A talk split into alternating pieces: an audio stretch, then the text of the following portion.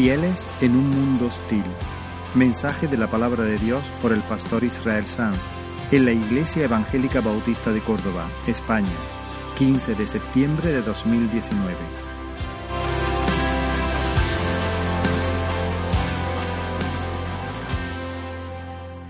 Nuestros jóvenes están encarando ahora un, un nuevo curso y en estos días se van a incorporar a, sus clases en diferentes institutos y universidades. ¿Quiénes sois los que os incorporáis en estos días a, o al instituto o a, las, o a alguna facultad? ¿Quiénes? Aquí, bueno, bastantes, bastantes manos. Muy bien. En esta mañana abro la palabra del Señor pensando especialmente en vosotros. Por supuesto, yo quiero que todos podamos sacar buen provecho de este mensaje y espero que eh, esa es mi intención y espero que así sea, pero de una manera especial persigo que los estudiantes sean alentados y sean desafiados por el Espíritu del Dios vivo. Mi idea para hoy era otra, era otro el tema, era otro, eh, el énfasis un tanto diferente, pero a, medida que avanzaba la semana ha ido cuajándose en mí eh, el deseo de entregar esta palabra de desafío, de, de ánimo dirigida a nuestros estudiantes. En general, los institutos y las universidades son lugares hostiles. No es fácil ser cristiano en esas selvas. Tal vez no tengas demasiados problemas si te identificas como evangélico, como si quieres ser Rastafari. No hay problema. En este mundo pluralista y relativista hay cabida, hay sitio para todos los dioses y hay espacio para toda suerte de creencias. No vas a tener demasiados problemas si te confiesas evangélico. Si eso te gusta, te hace feliz, genial. Los conflictos estallan cuando te atreves a vivir realmente como un discípulo de Cristo. Ah, eso ya es otra cosa. Si tú vives tu fe, si tú eres coherente, si entre tu dicho y tu hecho no hay trecho, entonces, entonces sí, entonces antes o después vas a ser señalado. Es probable que te conviertas en el blanco de algunas burlas, críticas, desprecios. Gracias a Dios en este país, que yo sepa, nadie está teniendo eh, que derramar su sangre para defen defender su fe. Pero la sociedad es cada vez más impaciente, más intolerante, más agresiva contra los verdaderos seguidores de Cristo. No van a apuntar sus fusiles contra ti, pero sí van a afilar sus lenguas contra ti y se van a dirigirte a algunos eh, piropos para herirte con sus palabras. Nadie te va a desterrar como a Juan a la isla de Patmos, pero es posible que te hagan el vacío, es posible que encuentres ciertos rechazos y que algunos que te gustaría tener como amigos te den un poco de lado. En su primera carta, el apóstol Pedro escribe a creyentes que están comenzando a sufrir los rigores de la persecución en medio de una cultura pagana, porque el mundo anticristo no los aguanta, no los soporta, no encajan en los moldes socialmente aceptados, desentonan, desentonan con su conducta, desentonan con su mensaje, desentonan con sus perspectivas, con sus motivaciones, desentonan. Su vida es como una como un ruido, como, un, como, una estridencia, como una piedra en el zapato, como un sonido, como un instrumento mal afinado en una orquesta. Y Pedro les escribe para alentarlos, para desafiarlos con estas palabras en el capítulo 3 de su primera carta que os invito a leer. Primera de Pedro, capítulo 3. Y vamos a leer desde el versículo 13 hasta el versículo 16. Y te animo a abrir, a ensanchar tu corazón, abrirlo de par en par para recibir con fe, con mansedumbre, el consejo divino. Primera de Pedro, capítulo 3, versículo 13, leeremos hasta el 16, y dice, ¿y quién es aquel que os podrá hacer daño si vosotros seguís el bien? Mas también si alguna cosa padecéis por causa de la justicia, bienaventurados sois. Por tanto, no os amedrentéis por temor de ellos, ni os conturbéis, sino santificad a Dios el Señor en vuestros corazones y estad siempre preparados para presentar defensa con mansedumbre y reverencia ante todo el que os demande razón de la esperanza que hay en vosotros.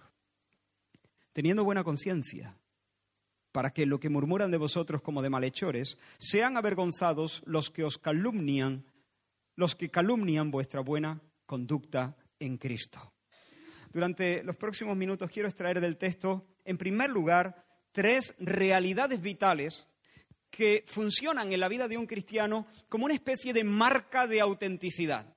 Tres realidades que se dan sí o sí en la vida de todo cristiano, en mayor o en menor grado, pero tienen que estar ahí.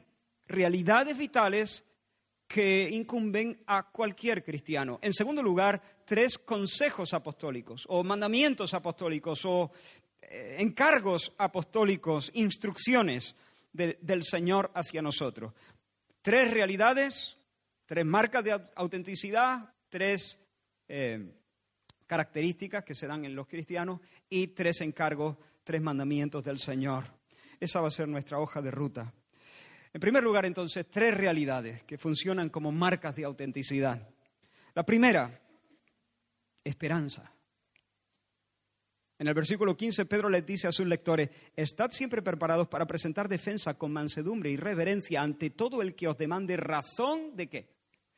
De la esperanza que hay en vosotros. La esperanza que hay en vosotros. Esa es la primera realidad vital. Un cristiano es una persona que está llena de esperanza.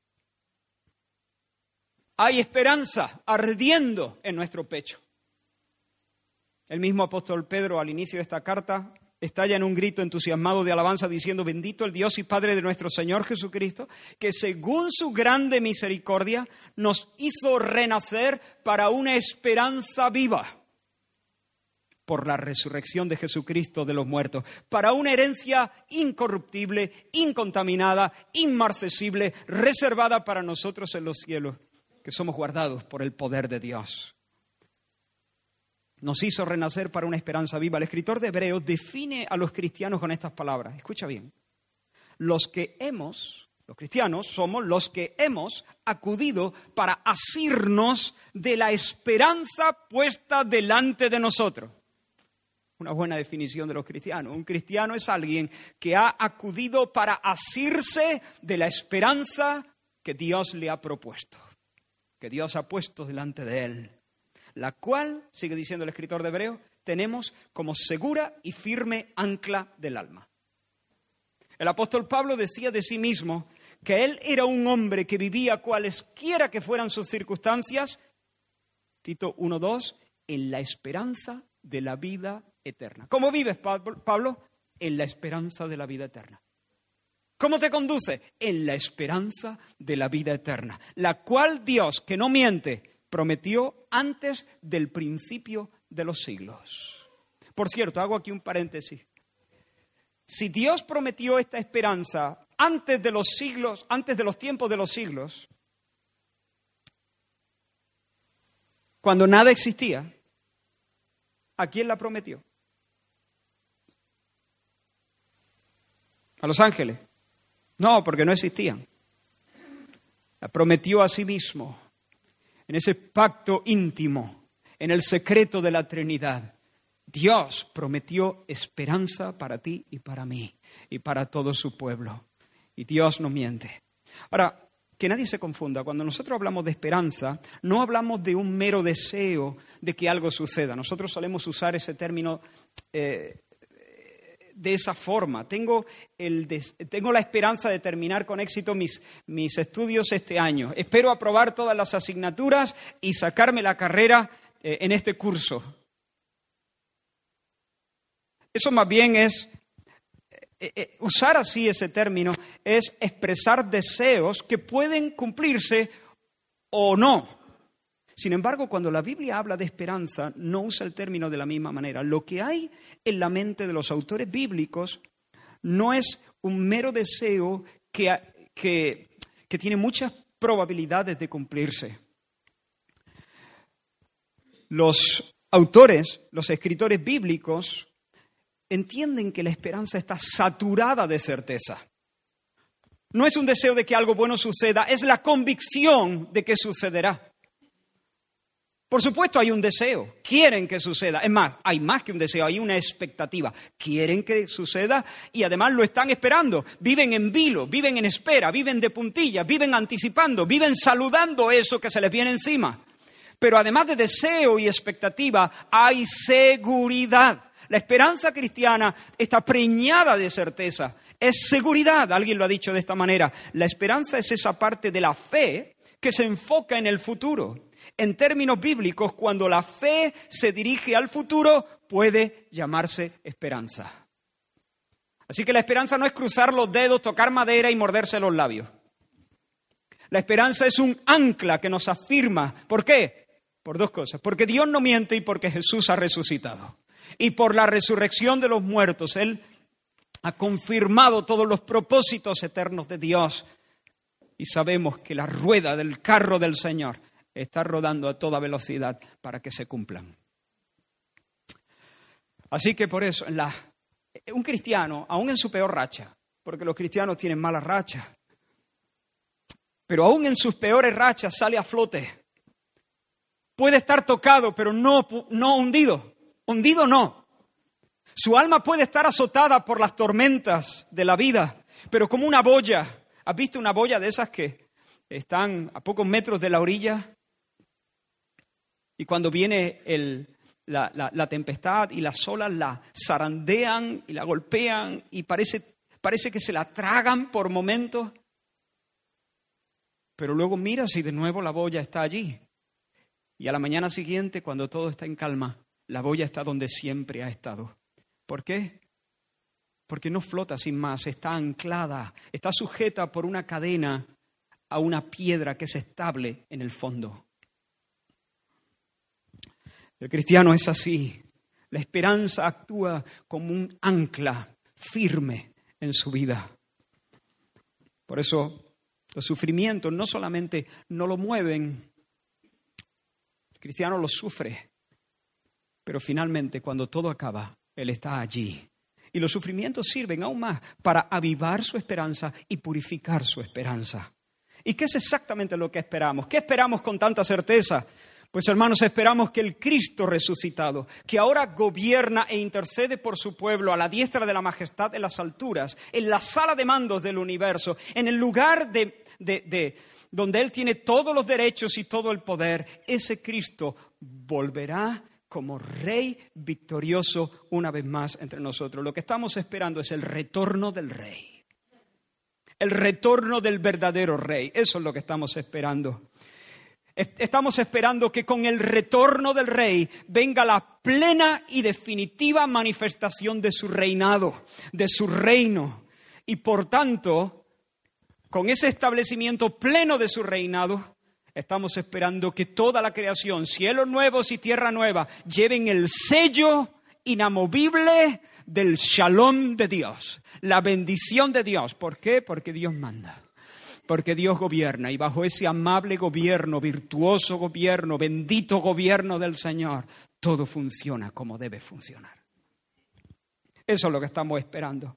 Esperamos la vida eterna, la experiencia total de la vida total, la experiencia plena, la posesión plena de una relación íntima con Dios cara a cara, porque esa es la vida eterna, que te conozcan a ti y a Jesucristo a quien has enviado amistad con el Dios Trino, caminar con Él al aire del día, conocerle como somos conocidos, amarle, disfrutarle, servirle sin estar lastrados por nuestro pecado.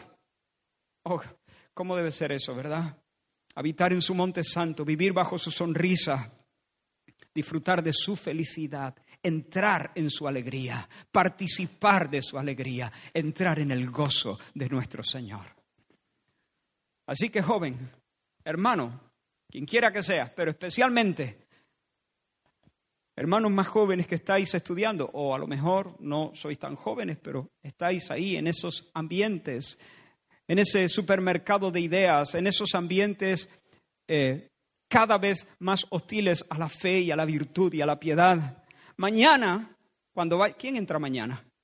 Algunos ya estáis en las aulas, algunos entráis mañana. ¡Ánimo! No vayas arrastrando los pies. Camina erguido, hombre. No resoples. Canta. ¿Y qué canto? Pues, ¿qué vas a cantar? Maranata. Maranata. El Señor viene. Esa es nuestra esperanza. Esa es nuestra bandera. Ese es nuestro canto. Ese es nuestro grito de guerra. Maranata, el Señor viene. Eso es lo que estamos esperando. No estamos esperando, eh, no estamos esperando otras cosas como el mundo espera. Estamos, esa es nuestra gran esperanza, que el Señor venga con Él su reino y con Él el pleno disfrute de la verdadera vida. Camina er-, erguido, porque cuando el Señor venga, y lo estamos esperando, y este futuro se nos viene encima, cuando el Señor venga, con Él viene la vida y la honra y la inmortalidad. Estamos, jóvenes, vais a estar en medio, y todos todos los aquí presentes, vivimos en un mundo que, que no tiene esperanza, está sin esperanza. Vivimos en una cultura que tiene una esperanza de cartón. Si tú le preguntas a la gente, muchos te van a decir, sí, tengo esperanza. Pero el problema empieza cuando le preguntas, ¿y qué esperas exactamente? Porque te das cuenta que sus esperanzas son vanas, tan fugaces como la bruma de la mañana. Esperan el progreso humano. Esperan llegar a viejo. Esperan tener trabajo, salud y amor. Esperan el fin de semana. Esperan casarse algún día espera la paz mundial y todas esas esperanzas pueden desplomarse en un segundo. Todas esas esperanzas están en el aire, mágicamente ancladas en su imaginación. No dejan de ser deseos, algunos más nobles, algunos más de más peso, otros livianos, livianos, casi tontos. Pero tú, si has nacido de Dios, eres un hijo de esperanza sabes que eres un heredero de bendición y que las palabras de Malaquías en Cristo Jesús son sí y amén. Estas son las palabras del profeta. A vosotros los que teméis mi nombre, dice el Señor, nacerá el sol de justicia y en sus alas traerá salvación y saldréis y saltaréis como becerro de la manada. Felices de la vida.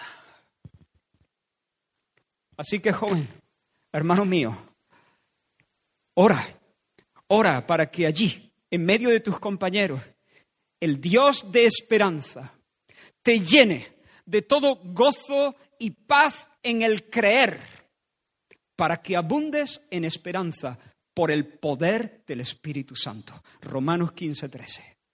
Lléname, Señor. Lléname, Dios, de esperanza, de todo gozo y paz en el creer. Que esta fe, al mirar hacia adelante, encienda un fuego en mis huesos para que yo abunde en esperanza por el poder del Espíritu Santo. ¿Quieres saber? Una de las marcas de un hombre lleno del Espíritu Santo, de una mujer llena del Espíritu Santo, abunda en esperanza. Maranata, Maranata, el Señor viene. Tiene días malos, pasa mala racha, le duelen las cosas igual que todo el mundo, pero no lo hunde se vuelve a levantar sobre las olas como esa boya bien anclada a la piedra que hay debajo. Porque hay una esperanza firme en su corazón. La segunda, o bueno, antes, antes de proseguir, ¿tienes esperanza? Porque tal vez hay personas aquí que no conocen eso. Y yo te ruego que si todo esto te suena un poco raro, un poco extraño, esperanza, Sí, suena bien, sé de lo que está hablando, pero honestamente yo no experimento eso en mi corazón, no lo experimento. No siento esa esperanza, no tengo esa esperanza. Ese canto no sale de mí, Maranata. No, no tengo la certeza de que realmente Jesús viene y eso es una buena noticia para mí. No lo sé, estoy dudando, eh, no lo comprendo.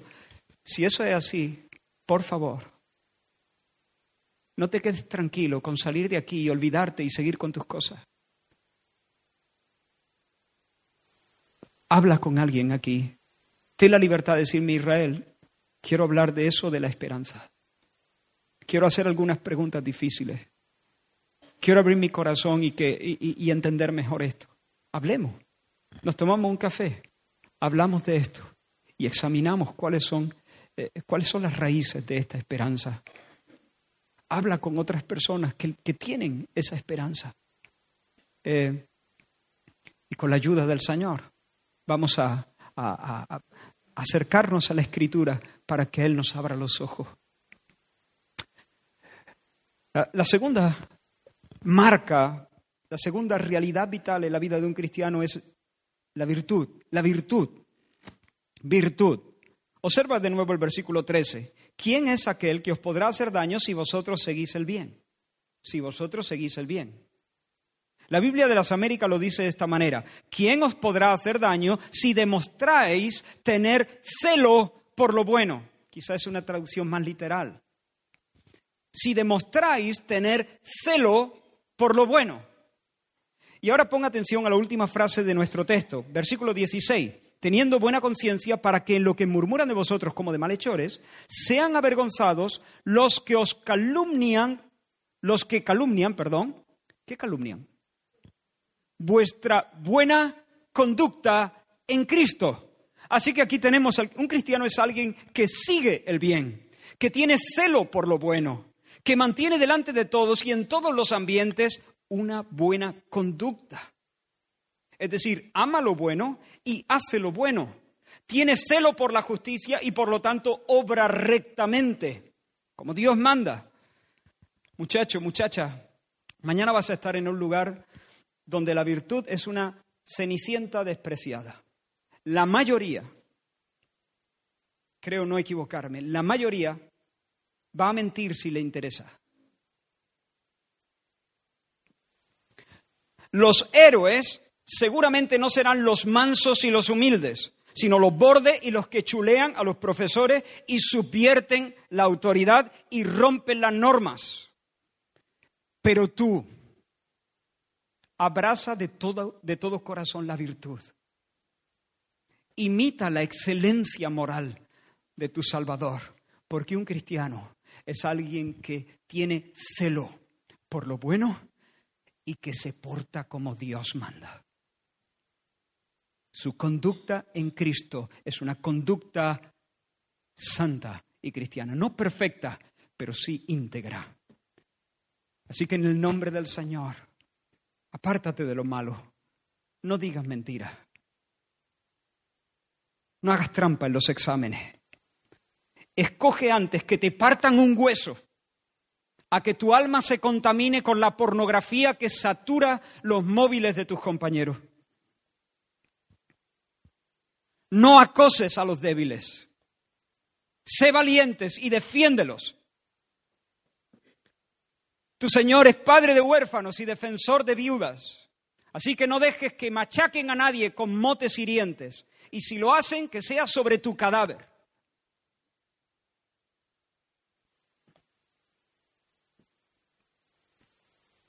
Obedece a los profesores. Obedece a los profesores. A menos que ellos te demanden hacer algo que Cristo prohíba o te prohíban algo que Cristo manda.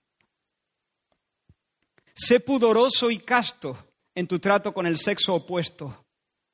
Honra tu masculinidad. Honra tu feminidad. No compitas, comparte tus apuntes. Sirve a los que estén menos dotados o gocen de menos oportunidades que tú. Eso sí, no les rías las gracias a lo flojo. Estudia. Estudia que cuando te acuestes, te acuestes cansado, para que puedas descansar bien, para que puedas disfrutar el descanso, si no, no se disfruta. Atiende, sea amable, no avasalle, no envidies a los más guapos, ni a los más fuertes, ni a los más populares, ni a los que visten mejor, no envidies. Vístete de forma que si el Señor llegara mientras apuras el bocadillo en el recreo, no te sientas incómodo con tu, atuendo delante del Señor y sus ojos limpios y no le tengas que estar dando tironcito a tus pantalones o a tu top.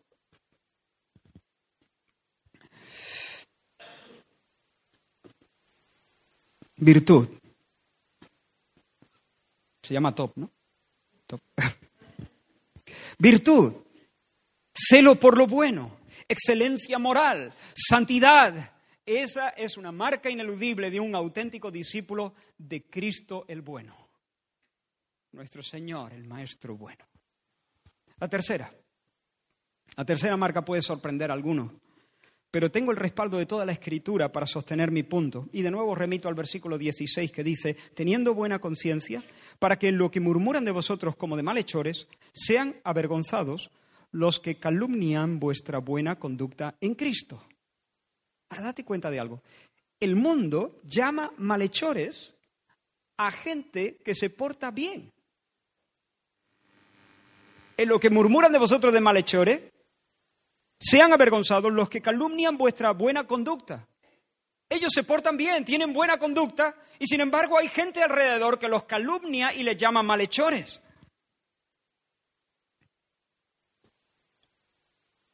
¿Cómo es eso? ¿Cómo hay gente acusándoles de maldades cuando ellos están caminando correctamente delante de Dios? ¿Una esperanza viva? ¿Virtud? Estas son realidades vitales de cada cristiano. Un celo por lo bueno y una buena conducta y una medida de sufrimiento por la causa del Señor una medida de sufrimiento.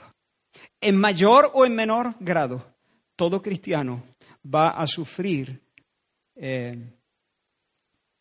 las consecuencias de vivir en un mundo anticristo, hostil a su Señor. El apóstol Pablo en su segunda carta a Timoteo le dijo, y también todos los que quieren vivir piadosamente en Cristo Jesús, ¿qué? Padecerán persecución.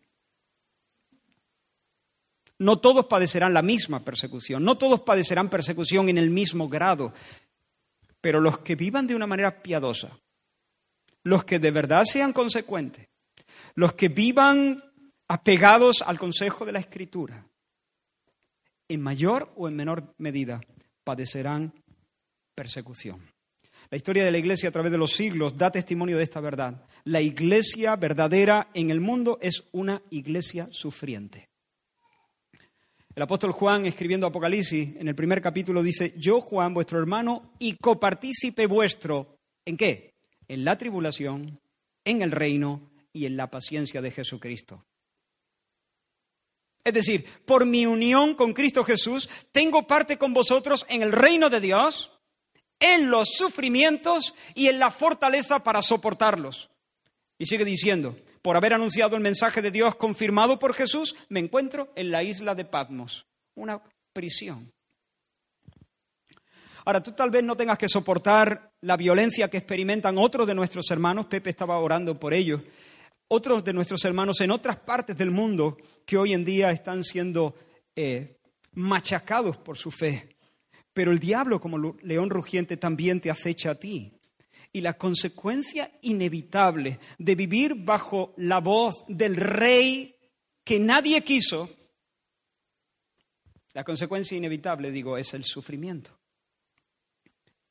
No te olvides nunca de que el mundo prefirió a Barrabás. Nunca te olvides de que a tu capitán lo sacaron de la ciudad lleno de escupitajos. El mundo tiene otros sueños, otras perspectivas, otras ambiciones. Y la ley del Señor que ha sido puesta en tu corazón por el Espíritu suena en sus oídos como una chifladura, como una superstición descabellada. Está bien para un rato, pero no te lo tomes muy en serio. No, no vengas con esto demasiado en serio, no, proclames tu, tu mensaje como si fuera una verdad exclusiva, porque eso no te lo van a tolerar.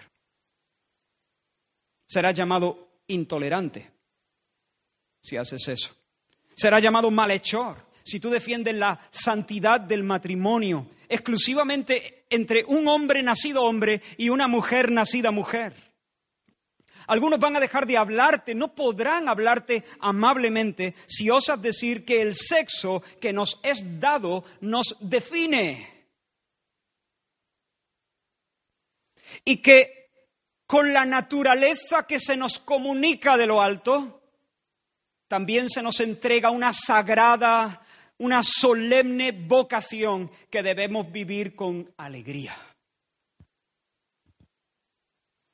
Cuando tú miras tu cuerpo, te das cuenta que eres un hombre o una mujer, debes entender que no solamente se te ha dado una anatomía, un sexo, sino que aquello te define y aquello señala una gloriosa vocación que debes vivir con gozo y con alegría, en fe y en agradecimiento al Señor. Tú di eso, créelo y defiéndelo. Y algunos, como digo, no, no volverán a hablarte amablemente. Por eso debemos desarrollar una mentalidad que nos haga estar preparados ante el conflicto, que nos, que nos, prepare para la presión, incluso para la persecución, que nos prepare para esos días en los que el mundo nos diga, eh, ya, ya te has pasado, y nos mire con desdén como si fuéramos unos alucinados. Debemos prepararnos para ese momento en el que el mundo cambie el tono y nos insulte y nos señale y nos denuncie y nos acose y nos mate. Si el mundo os odia, dijo Jesús, tened presente que a mí me ha aborrecido antes que a vosotros. Así que aquí tenemos un perfil de un cristiano. El cristiano canta Maranata. Así que mañana, ¿cómo vas a ir al instituto? ¿A la universidad? Con el pecho lleno, el pecho henchido de esperanza, no creyéndote la gran cosa. No, no, la esperanza no se mira a sí misma. La esperanza está mirando la promesa. La esperanza está saludando lo que el Señor ha dicho. La esperanza se goza en lo que el Señor ha prometido. Pero también no solamente canta Maranata el cristiano, sino que suda, se cansa porque tiene un celo por hacer el bien, se pringa, está, eh, eh, eh, se, se moviliza porque es celoso de buenas obras celoso de buenas obras.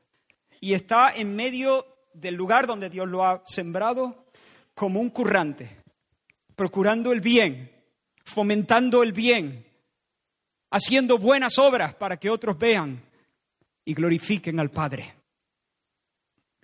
Y en tercer lugar, el cristiano canta maranata, suda y curra, siendo celoso del bien, haciendo buenas obras y además soporta con paciencia las sonrisitas y las collejitas y los empellones del mundo y la furia de Satanás y el mundo. Esas son las tres realidades. Pasemos ahora en segundo lugar a los tres consejos o los tres encargos apostólicos. Aquí quiero poner un especial acento. El primero, leemos el versículo 13 de nuevo y el 14. ¿Quién es aquel que os podrá hacer daño si vosotros seguís el bien? Mas también si alguna cosa padecéis por causa de la justicia, bienaventurados sois. Por tanto, no os amedrentéis por temor de ellos, ni os conturbéis. No te turbes, no te intimides, no tengas miedo. Nadie puede hacerle daño a un cristiano que vive como Dios manda. Nadie. Nada ni nadie puede dañar a un cristiano. Sí, es verdad, somos ovejas en medio del lobo, pero recuerda siempre que el pastor está entre nosotros y lleva un palo en la mano. Mira lo que dice el versículo 12. Este no lo hemos leído. Hemos leído a partir del 13. Mira el 12. Porque los ojos del Señor, ¿qué? Están sobre los justos y sus oídos atentos a las oraciones a sus oraciones, pero el rostro del Señor está contra aquellos que hacen el mal. Hermano, el Señor está pendiente de nosotros, de los que caminan en justicia. Él acampa entre nosotros, Él atalaya nuestro campamento. Él no se duerme, Él escucha nuestras oraciones torpes y moviliza su brazo omnipotente a nuestro favor. Hermano, no tenemos un Dios pequeño y, y acomplejado. Nuestro Dios ha hecho el cielo y la tierra. ¿Recuerdas a Acab? El rey Benadab, rey de los sirios, se levantó contra Israel. Él y 32 naciones más, si no recuerdo mal el número. Más de 30 naciones. Eso era un rodillo de guerra. Los iban a machacar. Pero Dios levanta un profeta en medio de Israel y a pesar de, que la nación no estaba andando como Dios manda, pero Dios levanta un profeta y habla palabras de bien sobre Israel y dice, no le temas a esa multitud, el Señor te va a conceder una victoria. Y resulta que así fue. El rey Benadad, las tropas de Benadad fueron, fueron humilladas y Acab, eh, eh, perdón, eh, se retiró temporalmente. En realidad se retiró para rearmarse. Y eso el profeta se lo dijo a Acab. Le dijo, no te fíes porque esto es temporal. Benadad va a volver a venir contra ti. Y mira lo que pasó. Los sirios llegaron a esta conclusión. Ya sabemos por qué nos han vencido. Su Dios, los dioses de Israel son dioses de los montes. Los dioses de Israel son dioses de los montes, pero en los valles, en los valles no tienen nada que hacer. Así que la próxima vez que les planteemos, les planteemos cara, lo vamos a hacer en Afec, en el valle de Afec. Y allí nos los vamos a merendar. Os leo el texto. Pasado un año, dice la escritura, Benadab pasó revista al ejército de los sirios y vino a Afec para pelear contra Israel. Los hijos de Israel fueron también inspeccionados y tomando provisiones fueron al encuentro de ellos. Y acamparon los hijos de Israel delante de ellos, escucha, como dos rebañuelos de cabra. Así lo dice la escritura, literalmente. Como dos rebañuelos de cabras. Y sigue diciendo. Y los sirios llenaban la tierra. Primero de Reyes, capítulo 20, versículos 26 al 28. Y intenta imaginar, porque el escritor está siendo muy claro en la imagen que quiere, que quiere traer delante de nuestros ojos. Dice que acamparon los hijos de Israel delante de ellos como dos rebañuelos de cabra. Y los sirios llenaban la tierra. Vino entonces el varón de Dios, el mismo profeta que antes, al rey de Israel y le habló diciendo, así dice el Señor, por cuanto los sirios han dicho, Jehová es Dios de los montes y no Dios de los valles, yo entregaré a toda esta gran multitud en tu mano para que conozcáis que yo soy el Señor. Pero qué tontería es esta de que Dios es Dios de los montes y de los valles, ni que fuera esto el tenis, tierra batida, pista, pista dura. Nuestro Dios es Dios en los montes, es Dios en los valles, es Dios en el mercado, es Dios en la casa, es Dios en el, parlamento, es Dios en el aula de las más sofisticadas universidades. Nuestro Dios vence en todos los lados, en tierra batida, en pista dura, en todos los sitios. Pero qué tontería es esta de que nuestro Dios es bueno en un sitio y en otro, y en otro no. Por tanto, ningún arma forjada contra ti prosperará y condenarás toda lengua que se levante contra ti en juicio. No importa si parecemos como dos rebañuelos de cabra, la verdad es que lo parecemos. Esa, es la verdad. Si, uno, si nos miramos nosotros, la imagen da un poco de yuyu, da, da, da casi risa a veces. No, no es desprecio, ¿eh? Nadie piensa que eso es desprecio. Pero tú dices, Dios mío, tal cual, es que no lo podía haber pintado mejor este hombre, inspirado por el Espíritu Santo.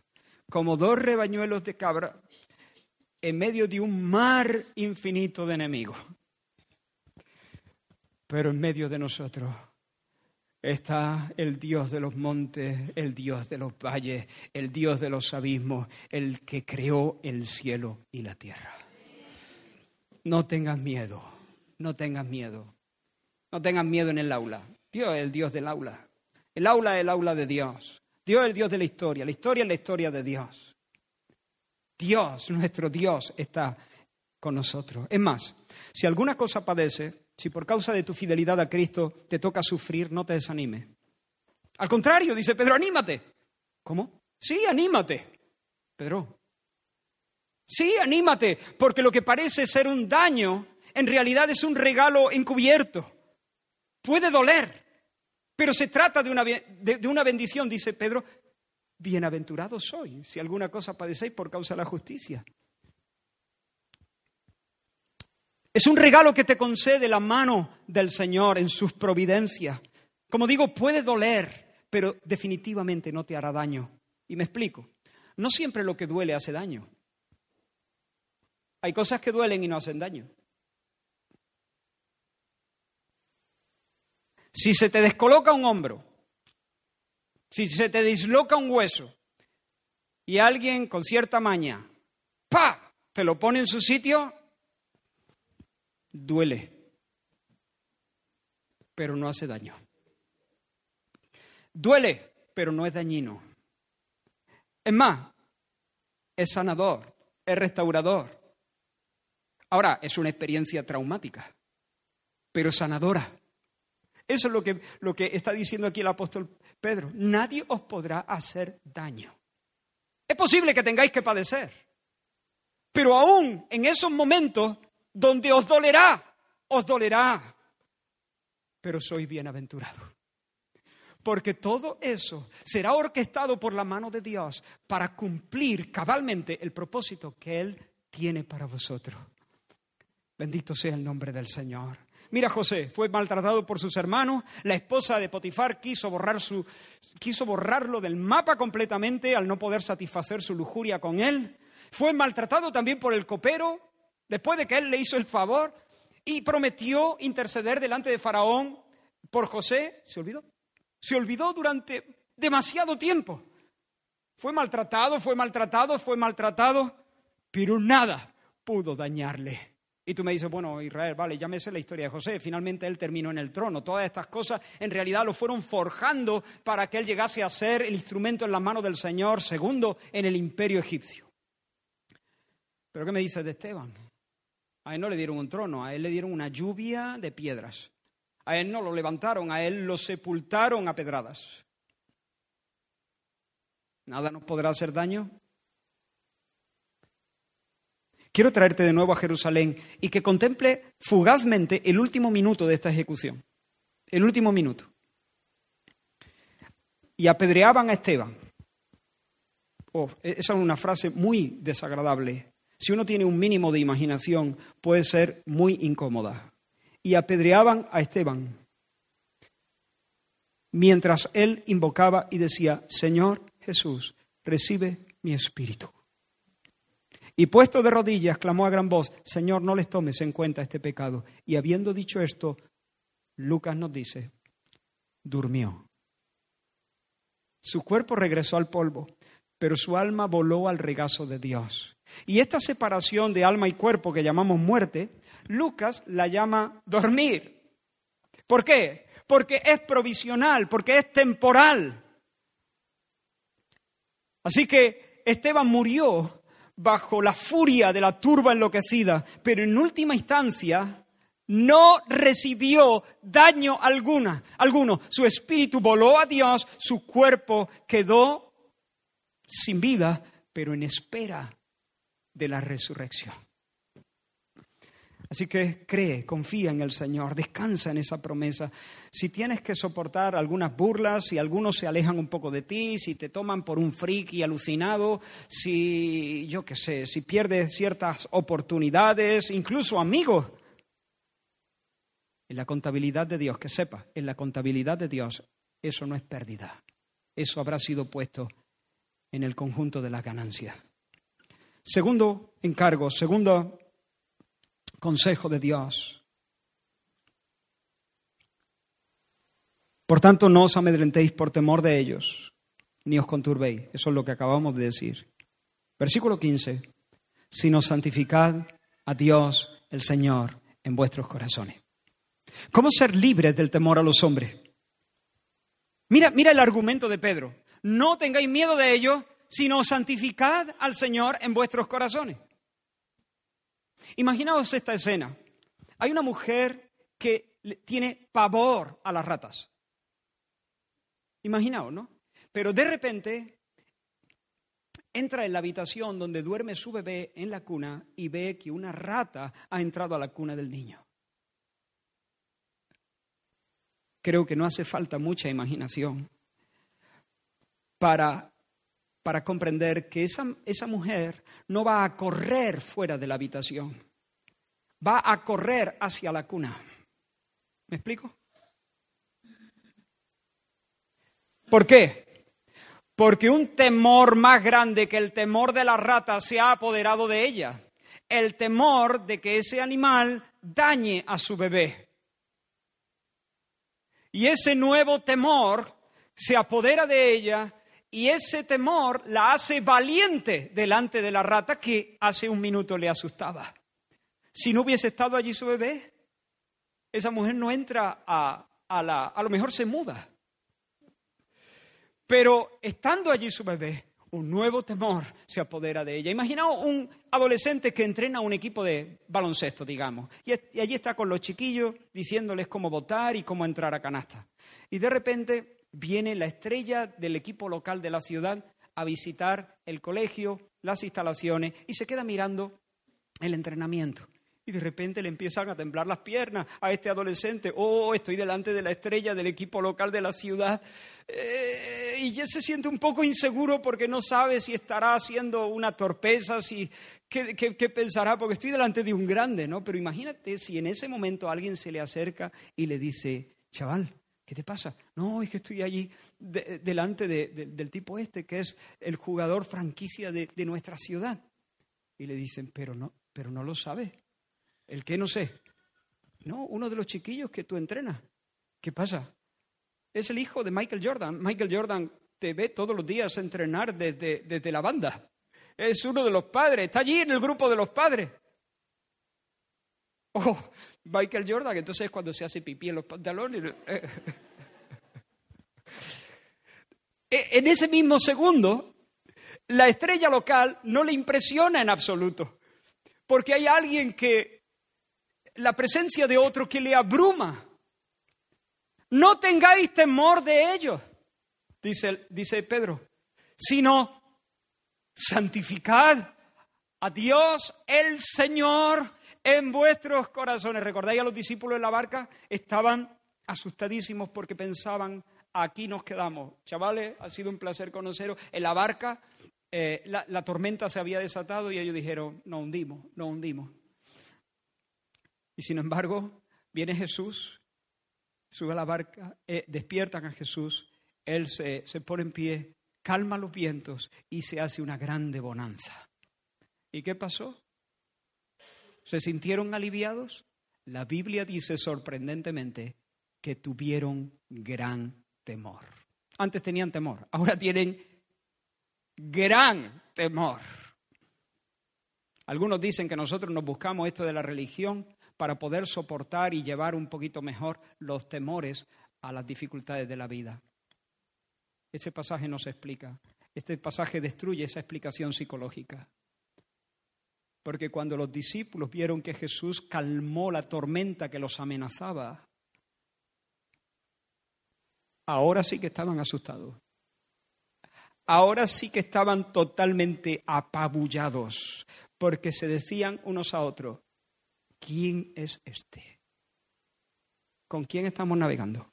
Un momento, señores. ¿De dónde ha salido este? ¿Quién es? ¿Delante de quién estamos? Uh, ahora sí que temblaban. Ni el jugador estrella, ni Michael Jordan, ni Benadab, rey de Siria, ni nadie.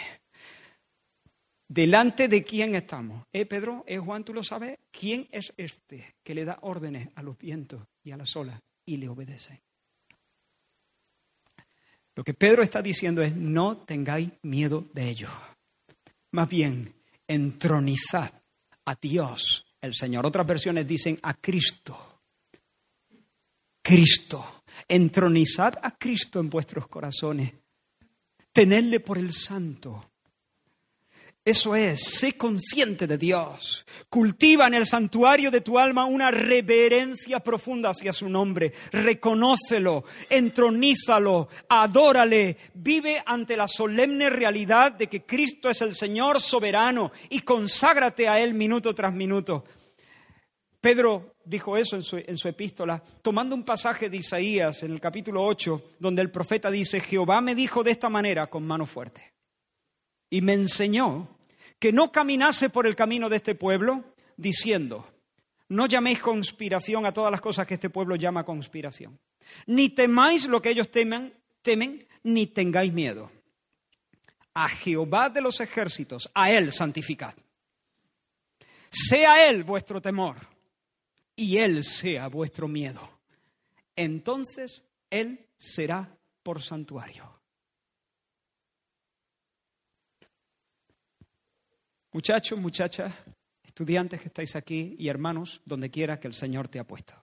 Descálzate, descálzate en el aula, descálzate en el patio. Sé consciente delante de quién estás todo el tiempo mientras mastica el bollicao, mientras escuchas la lección, mientras hablas con tus compañeros, mientras trastea el móvil, delante de quién estás. El inabarcable, el indomable, el Dios en su santidad salvaje.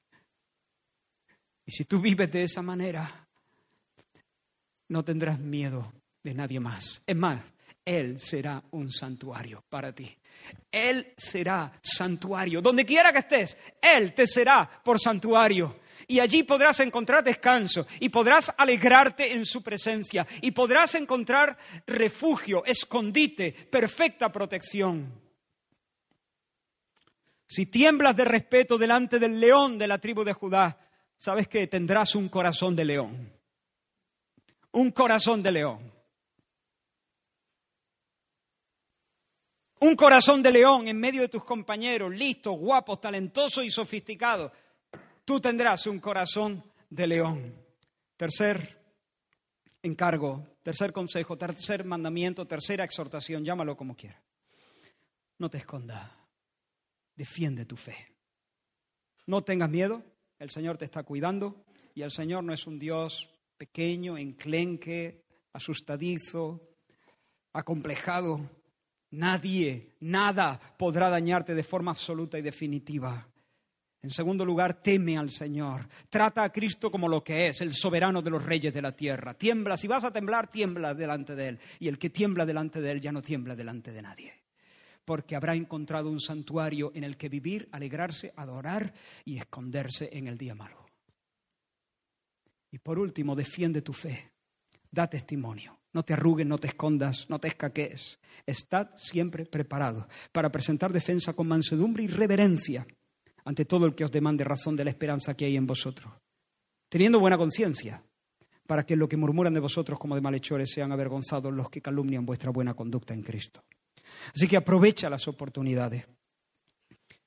Mira, que tu meta, por favor, que tu meta no sea únicamente no contaminarte. Esa es una buena meta. Pero no es suficiente. Que tu meta sea no contaminarte y dar un testimonio fiel de Cristo, vivir en misión, ser un misionero, ganar a otros, conducirlos a Cristo, despertar en ellos una sed por descubrir las razones que nos impulsan a vivir de un modo tan friki. De hecho, si vives el Evangelio, la gente se va a dar cuenta. Es que es es que no te puedes esconder, es como una ciudad sobre un monte. ¿Dónde se esconde?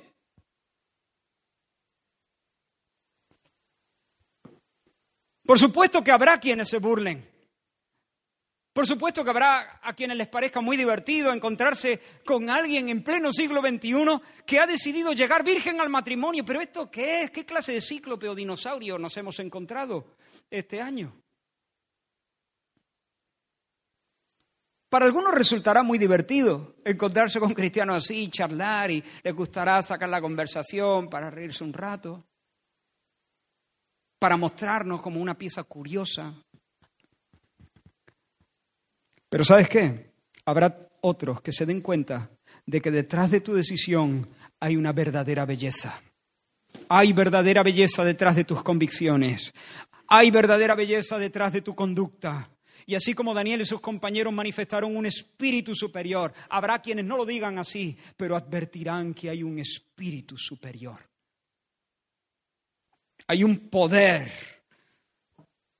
Hay unas razones muy dignas y muy nobles. Y esas personas con frecuencia van a vencer sus prejuicios y te van a preguntar, oye tío,